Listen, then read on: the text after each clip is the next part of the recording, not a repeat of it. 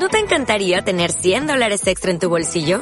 Haz que un experto bilingüe de TurboTax declare tus impuestos para el 31 de marzo y obtén 100 dólares de vuelta al instante. Porque no importa cuáles hayan sido tus logros del año pasado, TurboTax hace que cuenten. Obtén 100 dólares de vuelta y tus impuestos con 100% de precisión. Solo con Intuit TurboTax. Debes declarar para el 31 de marzo. Crédito solo aplicable al costo de la presentación federal con TurboTax Full Service. Oferta sujeta a cambios o cancelación en cualquier momento.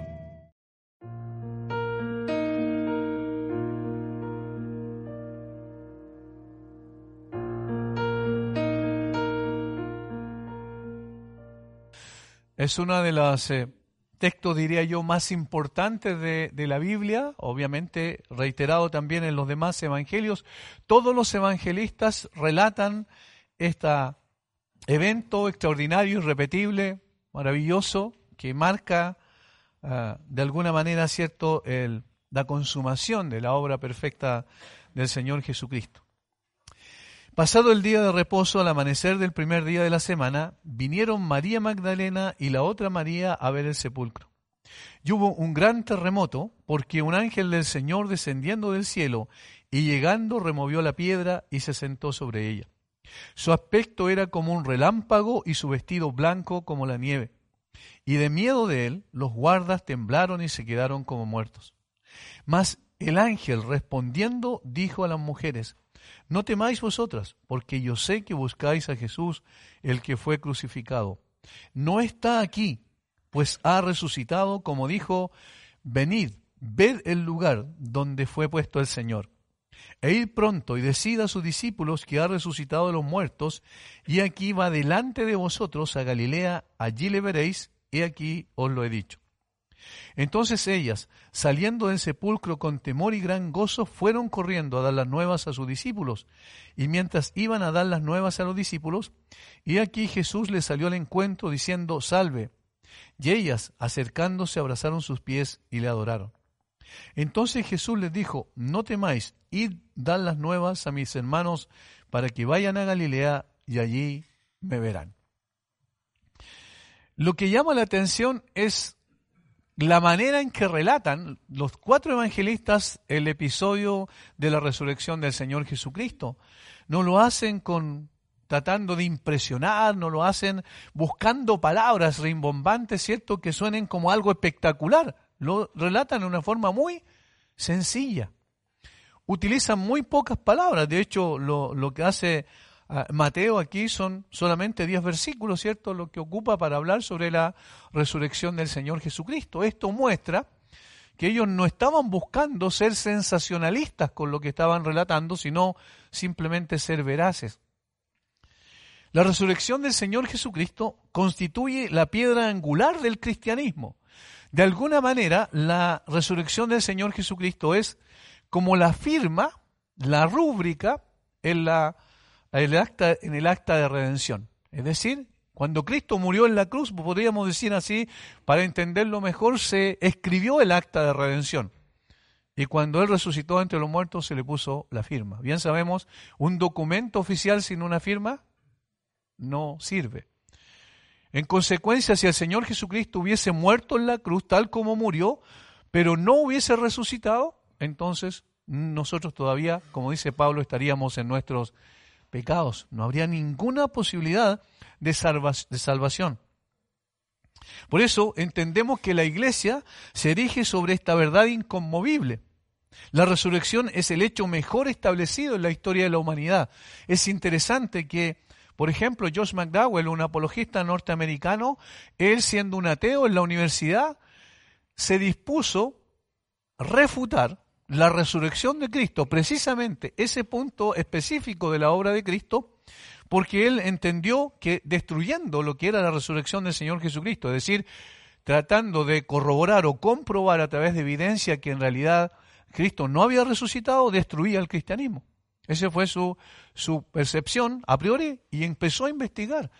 Y tomó todos los documentos que tenía a mano, todos los textos de las escrituras que hablaban sobre la resurrección, y lo llevó a tres juristas norteamericanos para que definieran, a tres jueces, definieran cuál sería su veredicto si es que presentaba la resurrección así como lo presentan los documentos de las Escrituras.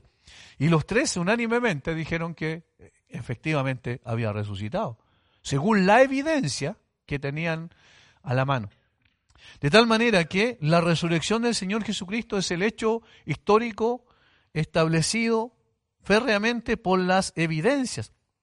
Recuerden que abundantes testigos dieron cuenta de que habían visto al Señor resucitado, al menos 500, dice Pablo en 1 Corintios 15, además de él posteriormente, además de los 12, de los 11 discípulos en realidad que vieron al Señor Jesucristo resucitado, más los 500, lo cual es muy difícil si fuese un engaño, si fuese simplemente una alucinación, como muchas veces dice, dicen por ahí los escépticos. Lo otro interesante es que aquellos que dijeron que lo vieron y que, estaba, que había resucitado, ninguno de ellos, no se sabe ninguno de ellos que en algún momento habían confesado que estaban equivocados o que estaban engañados o que era mentira. Es decir, nadie se echó para atrás en cuanto a su testimonio.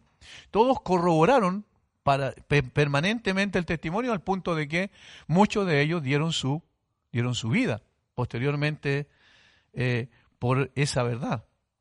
Tal era la convicción de ellos que estuvieron dispuestos a morir, afirmando categóricamente que en efecto Jesús había resucitado. Otra evidencia notable es el hecho de que, por ejemplo, lo que describe el libro Los Hechos, la primera predicación de Pedro, que fue un poco tiempo después de la resurrección del Señor Jesucristo, lo que vemos allí es que Pedro presentó al Cristo como resucitado. De hecho, ese fue el tema central de su sermón. Sin embargo, allí estaban todas las personas que sabían exactamente dónde el Señor Jesucristo había sido puesto, especialmente aquellos que eran sus detractores, sus enemigos, porque ellos sabían, ¿cierto? Y por eso le pidieron a Pilato que enviara una guardia para que guardara precisamente la tumba y los discípulos no vinieran y se robaran el cuerpo. Por tanto, estas personas ahí tenían la posibilidad de pararse entre la multitud a las cuales estaba predicando Pedro en el día de Pentecostés y decir, es mentira, nosotros sabemos dónde está el cuerpo. Y podían ir al lugar donde fue sepultado y haber sacado el cuerpo y haber mostrado que en realidad ellos está, que Pedro estaba mintiendo. ¿Por qué no lo hicieron? Si lo hubiesen hecho, destruían inmediatamente el cristianismo en su raíz. ¿Pero por qué no lo hicieron? Porque el cuerpo no estaba. Eso es evidente. Por tanto, hay una serie de evidencias de que muestran de que es el hecho más, más eh, eh, digamos, eh, fidedigno de la historia del mundo antiguo. Es interesante, otra, otra cosa, que estas personas no tenían nada que ganar al afirmar que Cristo había resucitado. Ni, ni honor, ni poder, ni fama, ni riqueza, ni reconocimiento. Nada de estas cosas. No podían ganar nada. De hecho, al contrario, al testificar que Jesús había resucitado, lo que se ganaron fue la animadversión de los enemigos del Señor Jesucristo. Una persona que se unía al cristianismo en los primeros años, en términos del, del judaísmo, era echado de la sinagoga. Nunca más podía tener posibilidad de hacer las ceremonias judías y participar del mundo religioso de ese entonces tenía un castigo social también. De tal manera que ninguna de estas personas ganaba nada con inventar, en el supuesto caso que así lo hayan hecho, que Cristo resucitó. Tenían mucho que perder. Por tanto, no se les puede acusar de que lo hicieron por intereses personales. Esto hace más sólido todavía el testimonio de ellos. De tal forma que no podemos hablar de, algo que está en cuestionamiento, no podemos hablar de que estos ah, testimonios que muestran las escrituras pueden ser falseables por alguna u otra razón, porque no hay razón alguna para que esto suceda. De hecho, los discípulos dijeron en un momento determinado, no podemos dejar de decir lo que hemos visto y oído. Lo que hemos visto y oído. Estaban diciendo, eh, usando, ¿cierto?, los dos elementos más importantes en cuanto a los sentidos. Lo que hemos visto y oído. Y aquí nosotros vamos a ver cómo el ángel le dice a las mujeres, vengan y vean. Es decir, además del testimonio del de que Jesús ha resucitado, él les dice, vengan y vean, percátense ustedes mismos. Y eso es un testimonio de primera, de primera fuente. Pero también la resurrección, además del, hecho histórico propiamente tal, tiene un componente teológico extraordinario. Pablo llegó a decir que si Cristo no resucitó, nuestra fe es absolutamente vana. Y los que creemos aquello nos constituiríamos en personas dignas de lástima. Eso es lo que dijo. ¿Aún seguiríamos en nuestros pecados como esclavos bajo la autoridad de un amo terrible como es el pecado? Todos caminaríamos sin esperanza rumbo al infierno. La muerte sería la antesala del infierno, el vestíbulo del averno. No tendríamos ninguna posibilidad de salvación, estaríamos completamente perdidos. Carlos Spurgeon lo dice con estas palabras. Si desmentimos la resurrección de nuestro Señor, nuestra fe se convierte en una verdadera fábula. No hay nada en lo que se pueda apoyar la fe. Si aquel que murió en el madero no resucitó también de la tumba, todas las grandiosas doctrinas de nuestra divina revelación se desmoronan como las piedras de un arco cuando se quita la piedra clave. Y son derrotadas en una común ruina, pues toda nuestra esperanza gira en torno a ese grandísimo hecho. Toda nuestra esperanza descansa en el hecho de que Jesús resucitó. Por tanto, si Jesús no resucitó, se viene abajo todo. Todo lo que es la iglesia. Y de dos mil años después miramos todavía la historia y la iglesia permanece. del hecho que nosotros estemos aquí es una prueba de aquello. ¿Por qué? Porque nadie, nadie ha podido desmentir ese hecho. Que tiene implicancias teológicas, como dije, profundas. Porque Pablo a continuación dice en el capítulo 15 de eh, Primera de Corintios, Cristo resucitó realmente. Y sobre esa verdad se dirige la iglesia sobre la cual ni las puertas del Hades, dice, prevalecerán contra, contra ella. Sin resurrección no hay cristianismo. Sin resurrección no hay salvación. Sin resurrección no hay perdón de pecados. Sin resurrección no hay justificación delante del Padre. Sin resurrección no hay cielo no hay eternidad, no hay vida eterna. Así los escritores del Nuevo Testamento, inspirados por el Espíritu Santo, escribieron abundantemente sobre la realidad y las implicancias de la resurrección. Es el clima de la predicación de Pedro el día de Pentecostés. No podemos revisar cada texto, pero si alguien lo quiere anotar y revisarlo posteriormente en su casa. Hechos capítulo 2, versículos 23 al 32. Pedro dice, que fue entregado el Jesús como, de acuerdo al determinado consejo y anticipado conocimiento de Dios, habla de que fue crucificado, que murió y luego todo el resto de los versículos habla de la resurrección. Y cita a David en un salmo de David, después cita otro texto, otro salmo para corroborar ese hecho. También en su segunda y tercera predicación, Hechos capítulo 3, versículo 15, habla de la resurrección de Cristo. Capítulo 4, versículo 10. Pablo también centraba toda su predicación en la resurrección de Jesús. En la sinagoga de Antioquía de, Pisidia declaró de Jesús, Dios le levantó de los muertos y que aquel a quien Dios levantó no vio corrupción. Y otra vez cita el Salmo, el mismo Salmo que cita Pedro al principio, en el capítulo 2. En, en este caso, eh, lo que registrado por el apóstol Pablo está en Hechos capítulo 13, versículos 30 y 37. El apóstol también predicó la resurrección ante el Sanedrín en Jerusalén, en el capítulo 23, versículo 6, ante el concilio cuando fue llevado y acusado por los judíos, ante el gobernador Félix, en, el, Hechos capítulo 24, versículos 15 y 21, y ante el rey Agripa, en el capítulo 26, versículo 8. La resurrección es un tema central que Pablo enfatiza fuertemente también en sus epístolas. Él declaró que Cristo fue sepultado y que resucitó al tercer día, conforme a las Escrituras, 1 Corintios 15, 4. Que el que resucitó al Señor Jesús y a nosotros también nos resucitará con Jesús y nos presentará juntamente con vosotros, dice Pablo en 2 Corintios, capítulo 4, versículo 14. Gálatas 1.1 también y que el Padre obró en Cristo, resucitándole de los muertos y sentándole a su diestra en los lugares celestiales. Efesios 1.20, Colosenses 2.12. Pablo anheló conocer a Cristo y el poder de su resurrección, dice, y la participación de sus padecimientos, le dijo a los filipenses en Filipenses capítulo 3, versículo 10. Por tanto, la predicación apostólica se centraba en la resurrección. Era, el, era la esencia del, del, Evangelio, estaba allí en la resurrección. ¿Recuerdan cuando fue a, a Atenas el apóstol Pablo? y predicó en el arópago, ahí habló sobre la resurrección. Después de oír esto, dice, algunos se burlaban y otros creyeron. Pero ¿cuál era la piedra de tope? La resurrección.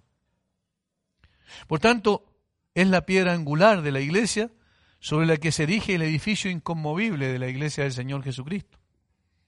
Los cuatro evangelios registran la resurrección de Jesús de una forma simple, directa, sencilla dando a conocer que es un hecho indesmentible, que la tumba donde Jesús fue puesto está vacía, dando cuenta que ni todo el odio de sus enemigos y la ira del infierno pudieron retener a Jesús entre los muertos. Hermanos, este es el mensaje más extraordinario que tenemos en la Biblia. No hay ningún otro mensaje que sea similar. Esta es la quinta esencia del cristianismo. Sin resurrección, como dijimos al principio, no tendríamos absolutamente nada. Y de seguro la iglesia caería absolutamente. Pero Cristo sí resucitó. Y esto es lo que vamos a ver aquí en estos versículos, capítulo 28 de Mateo, versículos 1, 1 al 6. Vamos a ver tres cosas, o vamos mejor dicho, a dividirlo en tres partes el texto para poder entenderlo mejor. Lo primero que vamos a ver es el contexto de la resurrección. Pasado el día de reposo, al amanecer del primer día de la semana, vinieron María Magdalena y la otra María a ver el sepulcro. Y hubo un gran terremoto porque un ángel del Señor descendiendo del cielo y llegando removió la piedra y se sentó sobre ella. El versículo 1 nos da el contexto. Dice, pasado el día de reposo, al amanecer del primer día de la semana, claramente está hablando de domingo, ¿verdad? Vinieron María Magdalena y la otra María a ver el sepulcro. Tanto Mateo como los otros evangelistas registran el hecho de que las mujeres fueron muy temprano, cuando aún estaba recién amaneciendo, las primeras horas del día a ver el sepulcro. Mateo menciona dos de ellas, María Magdalena y la otra María. Marcos añade también a Salomé, Marcos capítulo 16, versículo 1 en el relato paralelo, y Lucas menciona a Juana también entre las mujeres, Lucas 24, 10. No hay contradicción alguna entre los evangelistas, lo que pasa es que algunos mencionaron a algunos, algunas mujeres y otros a otros pero nunca ellos dijeron, solamente estaban estas mujeres. Si fuera así, habría contradicción. Pero no hay contradicción, porque lo que se entiende es que había un grupo de mujeres que fue realmente a ver el sepulcro. ¿Con la intención de qué? De ungir el cuerpo de Jesús con especies aromáticas, como era la costumbre. Eso lo dice Marcos capítulo 16, versículo 1. Esto es importante por lo que, por lo que viene, porque entendemos la, cada uno de los detalles que dan los historiadores, en este caso los evangelistas, son importantes. Cuando pasó el día de reposo, María Magdalena, María la madre de Jacobo y Salomé compraron especies aromáticas para ir a ungirle. Ese es, ese es el propósito. Una cosa importante, ellas no fueron esperando que Jesús resucitara. Para nada. En absoluto, porque de lo contrario, ¿para qué llevaba las especies aromáticas? Si las especies aromáticas es para ungir el cuerpo. De tal manera que no cabía en su cabeza el hecho de que Jesús resucitara. No estaban esperando eso. Recordemos que el sepulcro había sido asegurado por petición de los sacerdotes y los fariseos. Es el contexto, versículos 62 al 66 del capítulo 27 de Mateo. De tres formas que hacían impensable que alguien se atreviese a robar el cuerpo. Primero, había un obstáculo físico, una piedra que no era factible mover por un solo hombre. Menos aún por las mujeres que fueron esa, esa mañana al sepulcro. De hecho, pesaba cerca de una tonelada, más o menos eso es lo que dicen que hacían las piedras grandes, esas que rodaban con el propósito de cubrir los sepulcros en ese tiempo. Casi una tonelada, era imposible que las mujeres pudiesen moverla. Segundo, la piedra tenía un sello romano sobre ella, ¿recuerdan? Este sellado se hizo seguramente conforme a la costumbre romana en presencia de los guardias y tenía la intención de prevenir cualquier acción que sirviese para abrir el sepulcro durante los tres días pactados con los líderes de Israel. Ellos dijeron, este dijo que iba a resucitar el tercer día, entonces coloca una guardia para que durante ese tiempo nadie pueda, los discípulos no vengan y roben y digan que ha resucitado.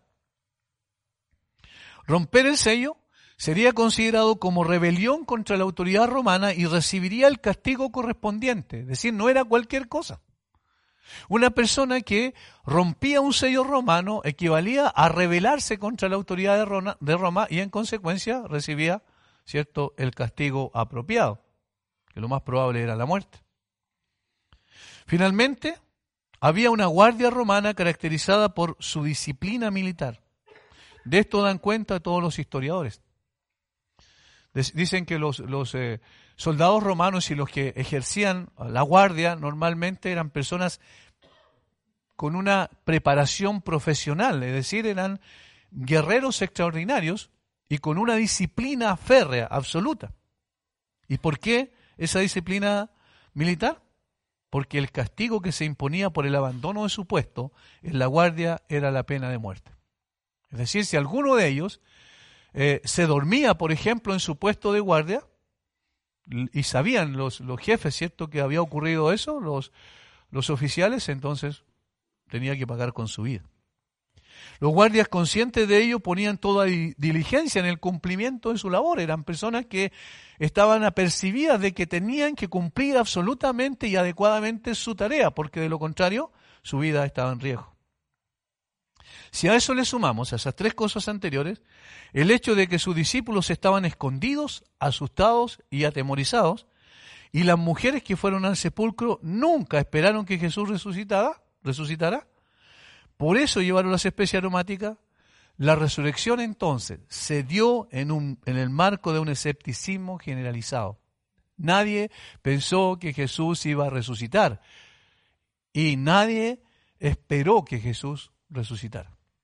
Eso es, un, es algo muy importante de notar, porque implica que no se trata de una superstición de parte de las mujeres o de parte de los discípulos, ¿cierto? Que eran aquellos que creían en Jesús y que los enemigos del Señor habían sellado de, tal manera, de tres formas distintas, asegurando de que nadie pudiese robar el cuerpo. Por tanto, la resurrección era imposible en ese sentido. Nadie esperaba que Jesús resucitara, nadie podía romper el sello romano sin recibir la retribución de vida, y nadie sería capaz de enfrentar una guardia entrenada para el combate cuerpo a cuerpo. ¿Quién, en su sano juicio, iría a combatir con la guardia? Absolutamente, tendría que tener equipamiento militar y también capacitación militar para ello. Pero ¿qué? ¿Quién iba a ir de los discípulos si los discípulos estaban atemorizados, escondidos? No tenían ninguna intención de hacer. Por tanto, la resurrección de Jesús es un hecho irrefutable, tal como lo explica Lucas en el libro de los Hechos, en el capítulo 1, versículo 3. Hermanos, ¿qué nos enseña esto? nos enseña que no hay poder humano que pueda detener el poder de Dios. No hay poder humano que pueda detener el poder de Dios. No existe autoridad entre los hombres que pueda ponerse sobre la autoridad y la soberanía de Dios. Es decir, aunque todo el mundo se pusiera de acuerdo y fueran en contra de Dios, y aunque todos los poderes del infierno se juntaran junto con los hombres incrédulos y se levantaran contra Dios, no pasaría absolutamente nada. El poder de Dios y la autoridad se impondría igual. Y eso es lo que nos está mostrando este hecho. No hay obstáculo material que Dios no pueda remover, porque Él controla y dirige su creación, conforme a su soberana voluntad. La resurrección de Jesús dejó en evidencia la impotencia de todos los poderes de la tierra y todos los poderes del infierno, que fueron incapaces de retener a Cristo en el sepulcro. Estas mujeres sencillas, pero con un amor y devoción a toda prueba hacia Jesús, fueron testigos presenciales de la gloria de Dios en la resurrección de Jesús de entre los muertos. No esperaban que resucitara, pero su débil fe fue suplida por su amor y su falta de entendimiento aún fue suplida por su valentía. Es decir, estas mujeres que no esperaban que Jesús resucitara, no obstante, fueron valientes al arriesgarse e ir muy de mañana al sepulcro para poder ungir el cuerpo del Señor con especies aromáticas según la costumbre. No tenían entendimiento de muchas cosas. Les faltaba, podríamos decir, una comprensión más cabal, más, más doctrinal de lo que estaba pasando. Sin embargo, fueron igual y estuvieron junto a la cruz y estuvieron junto al sepulcro. Por eso, como decíamos la otra vez, hay ejemplos de fe extraordinario de parte de ella. Una fe todavía débil, sin embargo, también al mismo tiempo una fe sincera, genuina.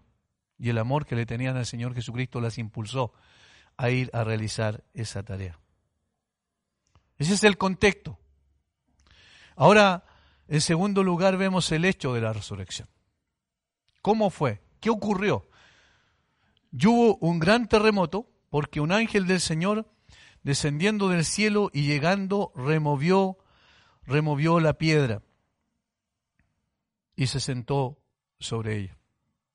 Su apariencia o su aspecto era como un relámpago y su vestido blanco como la nieve. Esto es interesante. En la vida de Jesús, cuando Él nació, los ángeles vinieron, ¿verdad?, a declarar. Gloria a Dios en el cielo y en la tierra paz, buena voluntad para con los hombres. Y cuando el Señor Jesucristo resucitó, también fue, fueron ángeles que vinieron a dar la noticia de que Él había efectivamente resucitado. Recién hablamos del sello romano, símbolo de la autoridad imperial, y de la guardia romana, símbolo del poder imperial.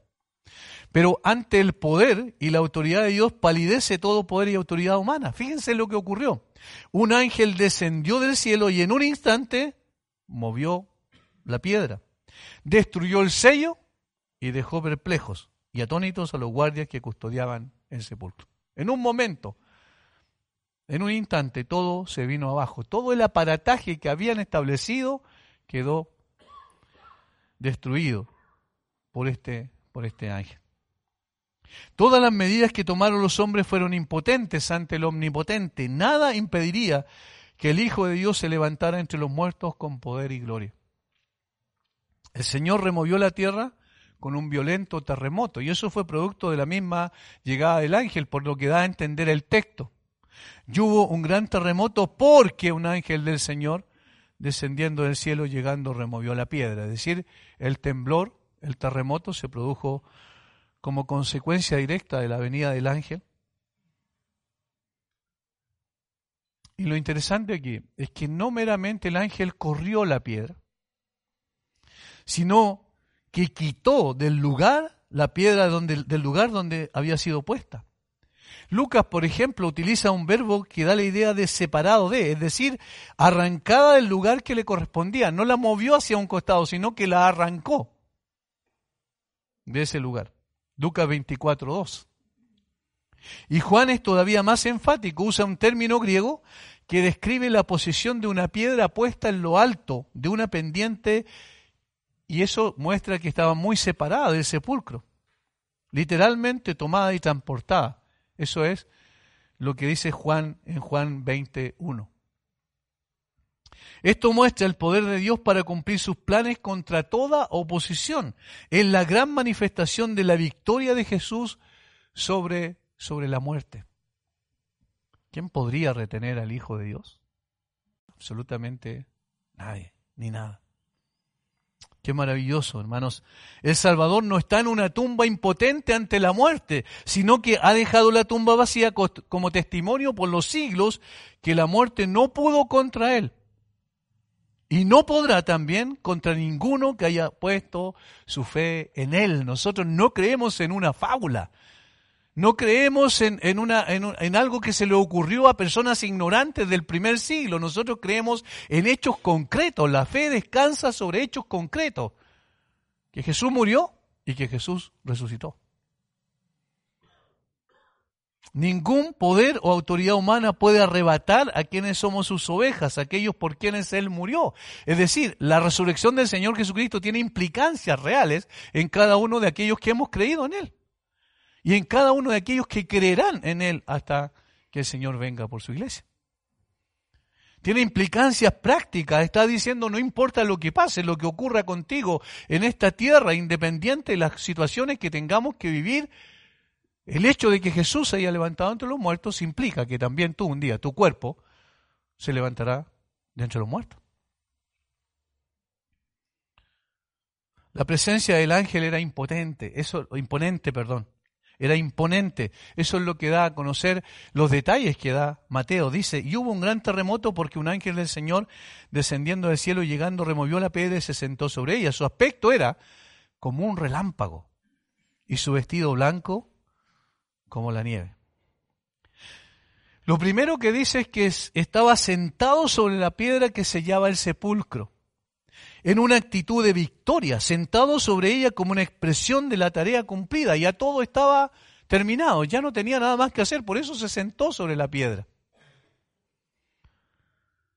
Su rostro resplandeciente como un relámpago, sus vestiduras de un blanco intenso, lo que muestra es que todo su ser desprendía la gloria de Dios, que causó un impacto en quienes le vieron. Este mensajero celestial cumplía órdenes de Dios y tal como en el nacimiento de Jesús, ahora en su resurrección, viene a proclamar que la muerte había sido vencida para siempre por el Hijo de Dios. Esta gloria que desprendía el ángel no era de él, era simplemente el reflejo de la gloria de Dios porque ningún ángel tiene gloria en sí mismo como la de Dios, sino que refleja algo de ello. Algunos comentaristas dicen que probablemente parte de esta, de esta chequiná, ¿cierto? Esta nube extraordinaria en la cual el Señor venía en el Antiguo Testamento y se manifestaba su presencia, también el ángel la, la manifestó. De tal forma que fuera evidente que él era un mensajero del cielo, que era un mensajero de Dios el que venía. Su sola presencia causa terror y temor. Ahora, la pregunta es, ¿era necesario que el ángel sacara la piedra para que Jesús saliera del sepulcro? ¿Es esa la razón por la cual removió la piedra? Evidentemente no, porque el Señor Jesucristo si tenía poder para resucitar de entre los muertos, tenía poder para salir sin ningún tipo de problemas. De hecho, más adelante dice que su cuerpo resucitado tenía la capacidad de pasar por sobre las cosas sólidas, materiales. Por tanto, el ángel no removió la piedra para que Jesús saliera del sepulcro. Cuando, cuando el ángel removió la piedra, Jesús ya había resucitado. De hecho, por lo que muestra allí el texto, ni siquiera estaba ahí en ese momento. ¿Para qué removió la piedra? para que los suyos entraran. Removió la piedra para que nosotros tuviésemos acceso a la presencia de Él y viéramos, en el sentido cierto, en términos espirituales, por fe nosotros reconociendo que lo que dicen los testigos presenciales era correcto, como vimos al principio, que efectivamente Él se había levantado entre los muertos para que las mujeres fueran y vieran, para que después sus discípulos vinieran, entraran al sepulcro y vieran. Es decir, la puerta, digamos, la, la piedra fue removida para dar acceso a los suyos. Noten cómo hay dos reacciones aquí, dos reacciones que son singulares. Una es la reacción de los guardas y la otra es la reacción de las mujeres. Unos reaccionan con terror y otros reaccionan con temor, pero al mismo tiempo también con gozo, como dice la escritura. Y esto es lo tercero, las reacciones ante la resurrección. No cabe duda que la piedra removida y la presencia del ángel del Señor dejó en evidencia que Jesús no estaba en la tumba. Y que esta realidad gloriosa impactó a quienes estaban allí junto al sepulcro, de tal manera que la resurrección de Jesús establece una especie de límite o división entre aquellos que odiaban a Jesús y quienes amaban a Jesús. Hay dos reacciones. Por un lado, el registro bíblico consigna que los guardias estaban llenos de miedo, literalmente de terror, porque la palabra que se utiliza ahí es fobos, de donde viene fobia. Estaban ellos llenos de terror. Eso es lo primero que dice, que dice Mateo. Y de miedo de él.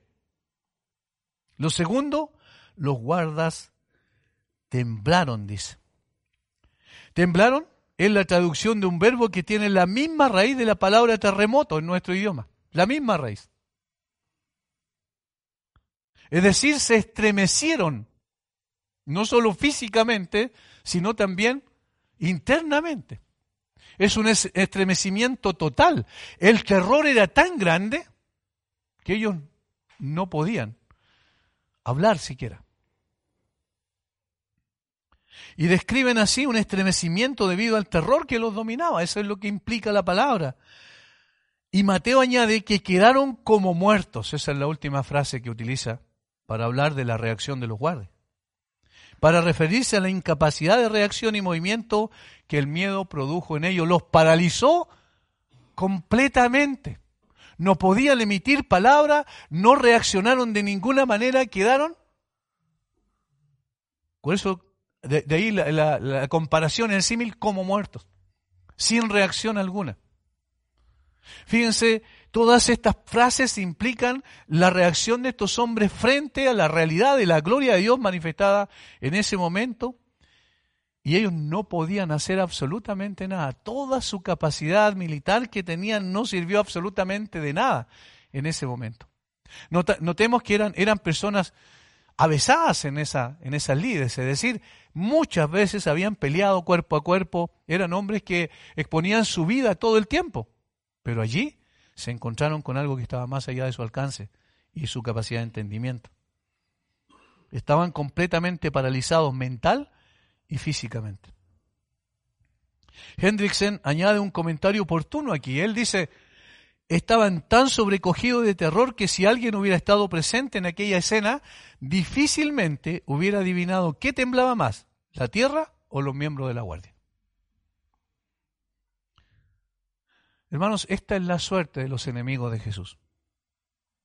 Los enemigos del cristianismo, los enemigos de la palabra de Dios, los que rechazan constantemente el cristianismo, los que se burlan de la persona del Señor Jesucristo, los que Ah, dejan en ridículo o quieren dejar en ridículo la palabra de Dios.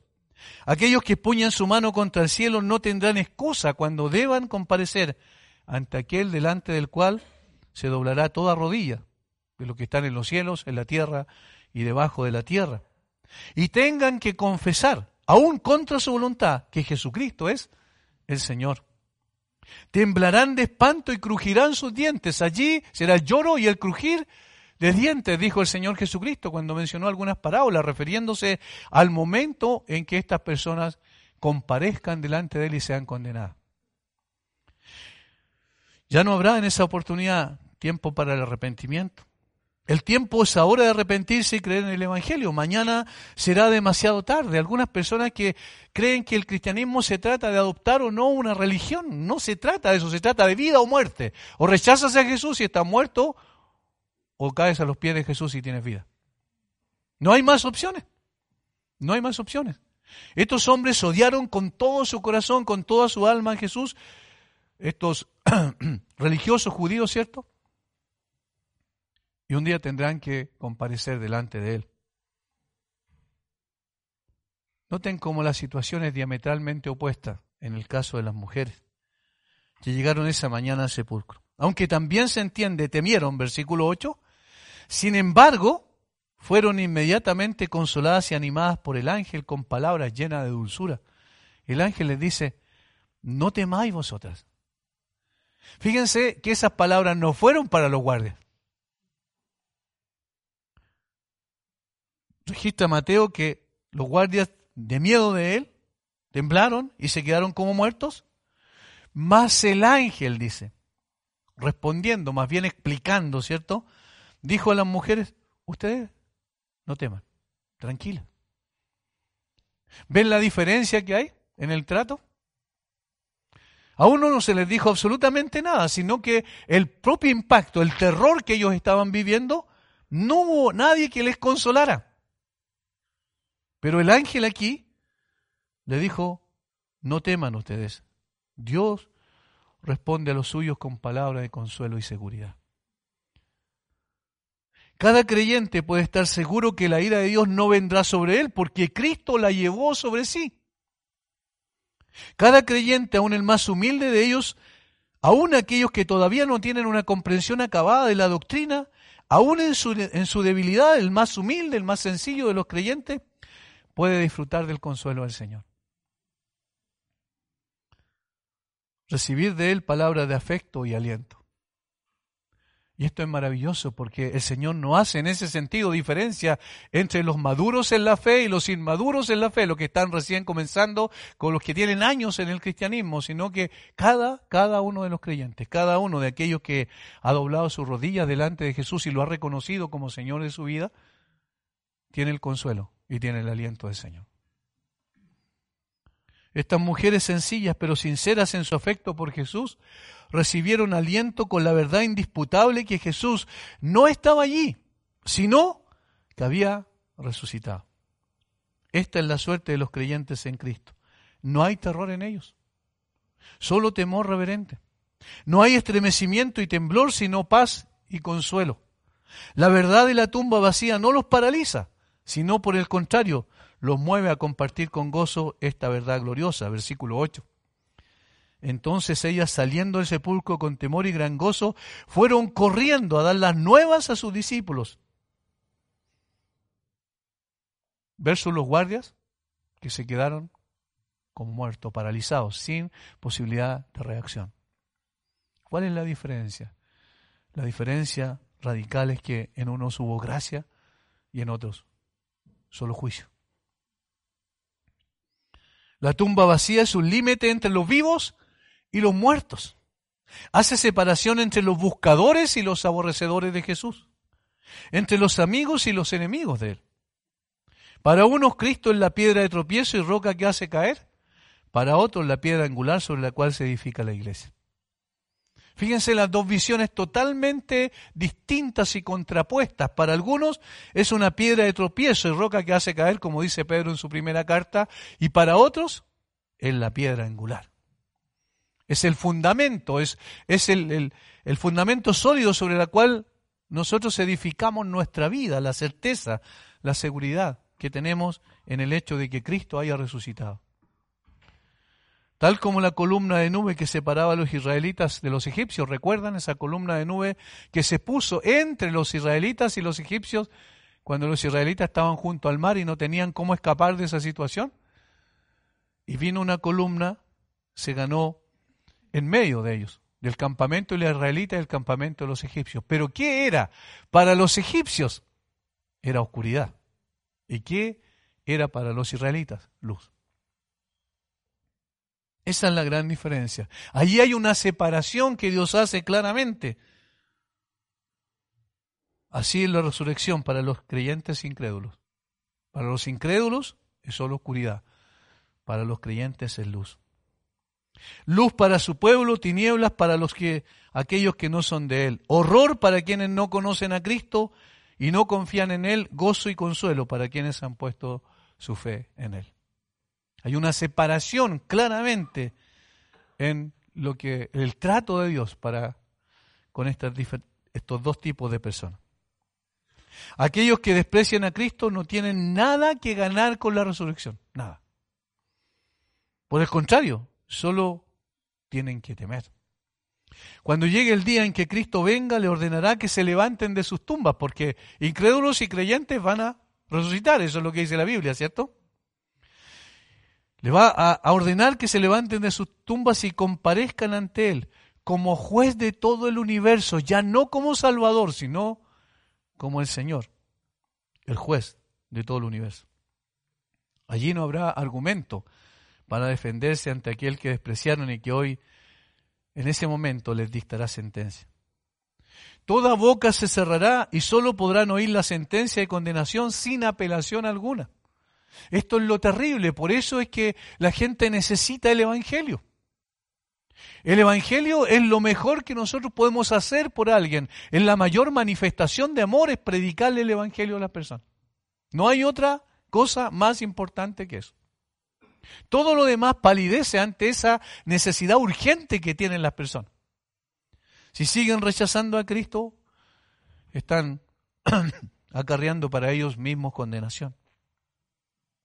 Hermanos, el solo pensamiento de saber que un día van a estar, fíjense, aquí estuvieron frente a algunos vislumbres de la gloria de Dios nomás, y los guardias quedaron perplejos. Imagínense lo que va a significar cuando estén delante de Dios mismo, del Cristo glorificado, sentado en su trono. Ese solo pensamiento debiese estremecer las conciencias de aquellos que aún están sin Cristo. El hecho de saber que esto va a ser un hecho, tal como la resurrección fue un hecho, también el juicio va a ser un hecho. Es algo tremendo.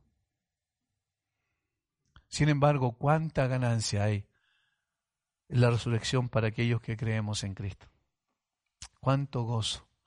¿Con cuánta expectativa esperamos al Salvador? Recuerden a Juan al final de Apocalipsis, dice, ven, Señor Jesús, ven, Señor Jesús, yo quiero que tú vengas.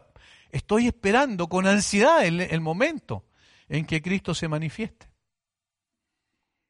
Deseamos verle cara a cara tal como Él es, como dice Juan. El anhelo más grande de un creyente es estar con Cristo. Eso es lo que dijo Pablo. Preferiría estar con Cristo, lo cual es muchísimo mejor. Más aún, estar con Cristo con cuerpos glorificados. Hay un himno que dice en su, en su coro, gloria cantemos al Redentor que por nosotros quiso morir. Pensar en un tiempo donde podremos ver a nuestro Redentor no solo resucitado, sino glorificado. Llena de aliento nuestra alma y de fortaleza nuestro espíritu. Hermanos, pasamos por situaciones a veces de, aflicción, de debilidad, incluso en términos espirituales. A veces hay momentos o tiempos o días o un periodo de tiempo en particular donde estamos pasando a veces por el valle. Pero el hecho de que Cristo resucitó nos da una fortaleza especial, porque sabemos que hemos creído en Él, como el mismo Pablo dice, yo sé en quién he creído, Hemos creído que el mismo que fue crucificado ya no está en la tumba, venció la muerte para siempre, tal como el ángel les dijo a las mujeres esa mañana gloriosa. Yo sé que buscáis a Jesús, el que fue crucificado. Fíjense, cada palabra es interesante. El que fue crucificado, sí, el que murió efectivamente, le están diciendo. No está aquí. No está aquí, pues ha resucitado. No está aquí, es el mensaje del Evangelio codificado en cuatro, en cuatro palabras. No está aquí, en tres palabras digo. No está aquí. El mismo que fue crucificado y puesto en la tumba, ya no está ahí. El mismo que murió llevando tus pecados sobre sí, el mismo que fue tu sustituto y murió en tu lugar pagando la culpa que tú tenías que pagar. El mismo que sufrió tal contradicción de pecadores contra sí mismo, siendo justo y santo y autor de la vida? El mismo que se humilló hasta la muerte y muerte de cruz. El mismo es el que dejó la tumba vacía, el que venció, venció para siempre la muerte. El mismo que fue escupido, que fue humillado hasta lo último por los hombres, por su propia creación, el mismo dejó la tumba vacía. Por tanto, no debemos buscar a Jesús hoy entre los muertos, sino entre los vivos. No debemos buscar en una tumba porque ya está en su trono de gloria. No debemos buscarlo en las entrañas de la tierra porque fue exaltado hasta lo sumo y reina con poder y autoridad. No lo busquemos entre los hombres mortales, sino a la diestra del Dios inmortal. Ahí está, gobernando, esperando hasta que todos sus enemigos sean puestos por estrado de sus pies. Qué terrible eh, tiene que haber sido para, para el enemigo pensar que había terminado con Jesús ahí en la cruz. Y luego verlo levantarse poderosamente entre los muertos. ha resucitado, dice. Y luego una pequeña frase, como dijo. Ha resucitado, como dijo. ¿Qué es lo que está diciendo con eso? Que lo que Jesús dijo, su palabra es fiel y verdadera, que efectivamente su plan perfecto debía cumplirse. Lucas dice que las mujeres, de las mujeres, entonces ellas se acordaron de sus palabras, ahora recién empezaron a caer en sí, decir, efectivamente, Él lo dijo, nosotros lo escuchamos cuando dijo que tenía que ir, que morir, tenía que ser crucificado y se iba a levantar, iba a resucitar al tercer día. Ahora la palabra de Dios hacía una realidad vivencial para ellas.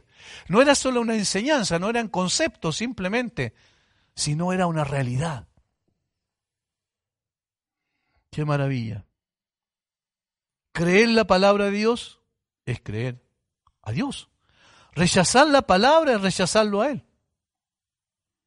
Luego el ángel invitó a las mujeres a ver el lugar donde había sido puesto. Era una tumba nueva, de tal manera que no había ningún otro cadáver en ese lugar. Por tanto, el único lugar donde había sido puesto el cuerpo de Jesús estaba vacío. Y el ángel quiere que ellas lo verifiquen por sí mismas. Y ellas entraron, dice, y vieron que el lugar estaba vacío, efectivamente, dice el eh, los otros evangelistas. Y el otro ángel les dice básicamente lo mismo, porque había otro ángel después adentro. no os asustéis, buscáis a Jesús Nazareno, el que fue crucificado. Ha resucitado, no está aquí. Mirad el lugar donde le pusieron, Marcos 16, 6. Y al parecer, por tercera vez le dijeron lo mismo, pero con otra palabra de explicación más detallada. ¿Por qué buscáis entre los muertos al que vive? No está aquí, sino que ha resucitado. Acordaos de lo que os habló cuando aún estaba en Galilea, diciendo, es necesario que el Hijo del Hombre sea entregado en manos de hombres pecadores y que sea crucificado y resucite al tercer día. Eso dice Lucas en forma más detallada en el capítulo 24 de Lucas, versículo 5 al 7. No está aquí. Ha resucitado. Hermanos, es, es un episodio histórico tan conocido, lo hemos leído tantas veces. Pero saben lo que yo pensaba mientras se preparaba el estudio es cómo perdemos la capacidad de asombrarnos frente a una, algo tan extraordinario como esto único, irrepetible. No hay ningún evento en la historia de la humanidad y en la historia del universo que sea más importante que esto. Nada más importante que la resurrección de Cristo. Esto, esto es lo que me, hace pensar cuán, cuán, con faltos de amor, de pasión por Cristo somos. Porque parece que no, no pega en nuestra vida, parece que estamos relatando simplemente un evento como casi eh, común, simple, como si no tuviese mayor trascendencia, pero es tremendo esto. El hecho de la resurrección del Señor Jesucristo nos pone cara a cara con la verdad. y la vida y la muerte. Si rechazan la resurrección de Cristo, se rechaza la vida. Si se acepta la resurrección de Cristo, se, se tiene la vida. Juan añade que cuando las mujeres estaban en la tumba estaban los dos ángeles, uno a la cabecera y el otro a los pies donde el cuerpo de Jesús había sido puesto. Eso en Juan 20, versículo 12. Y es interesante este hecho. Fíjense, un ángel en la cabecera donde Jesús había sido puesto y otro a los pies donde Jesús había sido puesto, donde solamente ya estaba simplemente las vendas con las que lo envolvieron, pero no estaba él. Ahora, esto es interesante porque nos trae el recuerdo del propiciatorio en el tabernáculo. Propiciatorio era la tapa del arca, ¿recuerdan? Y habían dos ángeles o dos querubines que eran labrados de la, del mismo, de la misma tapa, es decir, junto con la misma tapa de una sola pieza, de oro puro, y que tenían sus alas extendidas hacia, hacia adelante, de tal manera que unían sus alas prácticamente y sus rostros estaban mirando el propiciatorio. Y noten lo interesante aquí. Es que el Señor Jesucristo, el lugar donde fue puesto en la tumba, había un ángel a la cabecera y un ángel a los pies. De tal manera que lo que está mostrando aquí, que el triunfo de Cristo sobre la muerte era ahora el propiciatorio donde cada persona que en Él cree se reúne en una comunión eterna con el Redentor. Es decir, el verdadero propiciatorio es aquel donde están los ángeles, uno al costado, uno a, a la cabecera, otro a los pies, y están mostrando. Aquí estaba Jesús. Aquí fue puesto el que murió, pero ya no está aquí, sino está en el santuario celestial en los cielos, donde reina y gobierna para siempre. La maravilla de la resurrección que dejó, dejó impactadas a las mujeres y que dejó sin habla a, los guardas sin posibilidad de reacción, debiese, hermano, cada vez que nosotros la leemos, debiese producir en nosotros también un impacto tal que empecemos a tener una pasión más grande por Cristo, un amor más grande por Él, Hermanos, cada día debiésemos buscar a Jesús. Es triste cuando no lo hacemos porque estamos diciendo no me interesa. Es triste cuando nosotros no dejamos tiempo en el día independiente de las cargas de horario que tengamos para estar con el Señor. Si hiciéramos una encuesta del punto de vista de todos los cristianos o toda la gente que asiste a las iglesias, ¿cierto? Y que se declara creyente en Cristo y la resurrección de Cristo en consecuencia, ¿cuánto tiempo le dedicamos a Él? ¿Todos los días? Lo más probable es que nos encontremos con grandes sorpresas. Y es extraño. Es extraño, fíjense, estas mujeres todavía con, muchas cosas que no tenían claridad respecto a la doctrina, porque eso más adelante el mismo Espíritu se los aclaró cuando les enseñó las mismas palabras que Jesús había dicho. ¿Cómo estas mujeres amaban a Jesús? Genuinamente, por eso fueron al sepulcro. Ya estaba muerto, dijeron, ya no esperaban que resucitara. Pero imagínense lo que significó cuando ellos vieron efectivamente que Jesús resucitó. Nunca más volvieron a ser las mismas. Seguramente hubo un cambio, una transformación tremenda en sus vidas. Lo mismo que el cambio y la transformación que se produjo en sus apóstoles, en hombres que estaban temerosos. Y cuando el Señor se puso en medio de ellos, ahí en Juan 20, y le mostró las manos y los pies, y le dijo, pasa a vosotros, cambió absolutamente su vida.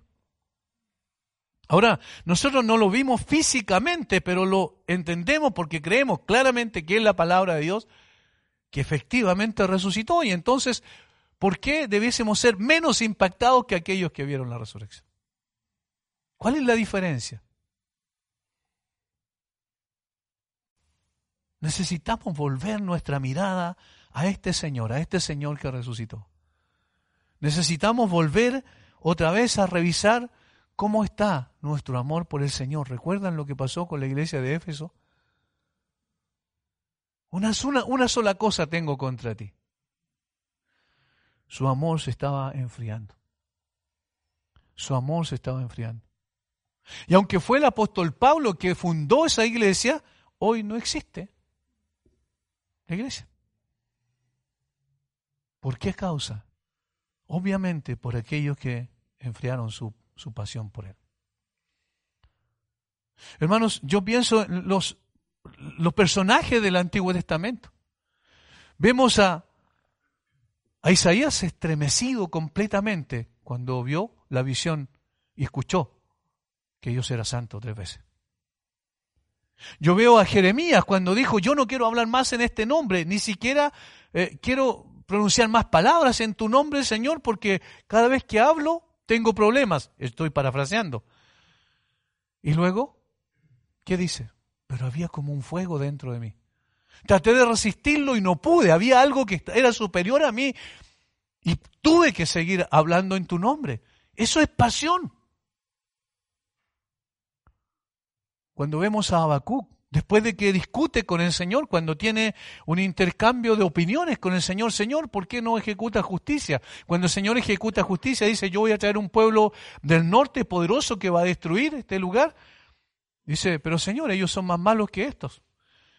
Y él discute con Dios. Pero en el capítulo 3 al final dice, al oír esto, dice, se conmovieron mis entrañas. Mis huesos se estremecieron y comenzó a temblar. No podía ni hablar, balbuceaba. ¿Por qué estos hombres fueron tan impactados por eso y por qué nosotros en el día de hoy no somos impactados ante realidades como esta? Hermanos, no vamos a encontrar nada más importante que esto que relata Mateo, la resurrección de Cristo. Nada más. Pero esto tiene implicancias prácticas para nuestra vida hoy. No solo estamos esperando, ¿cierto?, estar un día con Él, que estamos seguros que así va a ser, sino que tenemos que vivir hoy amando al Señor, sirviendo al Señor.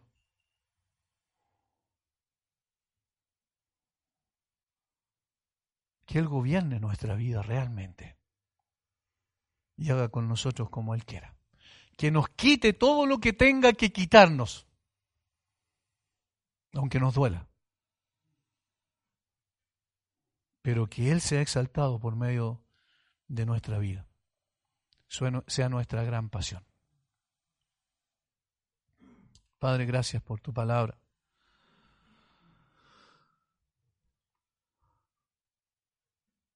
Gracias por la persona más gloriosa que ha vivido en esta tierra, Señor, y que vino a vivir para identificarse con hombres miserables como nosotros para salvarnos a nosotros, Señor, que no merecíamos más que el infierno, eso lo ganamos con nuestras obras, con nuestros hechos, con la multitud de nuestros pecados, con haber transgredido, Señor, una y otra vez la ley perfecta tuya. Y sin embargo te pusiste en el lugar nuestro como nuestro sustituto, recibiste en ti mismo lo que nosotros debíamos recibir. Fuiste humillado por tus propias criaturas. Te escupieron, te azotaron, se burlaron de ti. Sin embargo, permaneciste en la cruz porque era la única forma de salvarnos a nosotros y dar gloria a tu Padre al cumplir el plan perfecto de Él. Te pusieron en una tumba, Señor, y al tercer día resucitaste poderosamente. Te levantaste gloriosamente entre los muertos para manifestar que no había poder alguno en la tierra o en el cielo que pudiera retenerte allí. Para firmar el acta de redención otra vez de personas como nosotros, que aún siendo tus hijos, que aún recibiendo, habiendo recibido una nueva naturaleza, aún todavía, Señor, somos mediocres en nuestro cristianismo. Todavía somos personas que marcamos el paso, que no nos asombramos ante la grandeza de tu obra. Señor, perdónanos. Perdónanos y coloca ese fuego que tú colocaste en los profetas, Señor, esa pasión por, por ti tan grande que ellos estuvieron dispuestos a proclamar tu palabra, aunque fueran ridiculizados y aún a riesgo de sus propias vidas. Padre, ayúdanos a poder volver otra vez nuestra mirada a esa tumba vacía y desear y anhelar y determinar buscarte todos los días, Señor hablar contigo, escuchar tu voz, meditar en tu palabra, recibir de ti la instrucción y ser movido, Señor, a una, un anhelo por, por mayor santidad, por representarte mejor en medio de este mundo hostil en el cual vivimos. Gracias por tu paciencia y tu compasión y tu misericordia para con nosotros. Alabamos tu nombre en el nombre glorioso de Jesús. Amén. Thank you.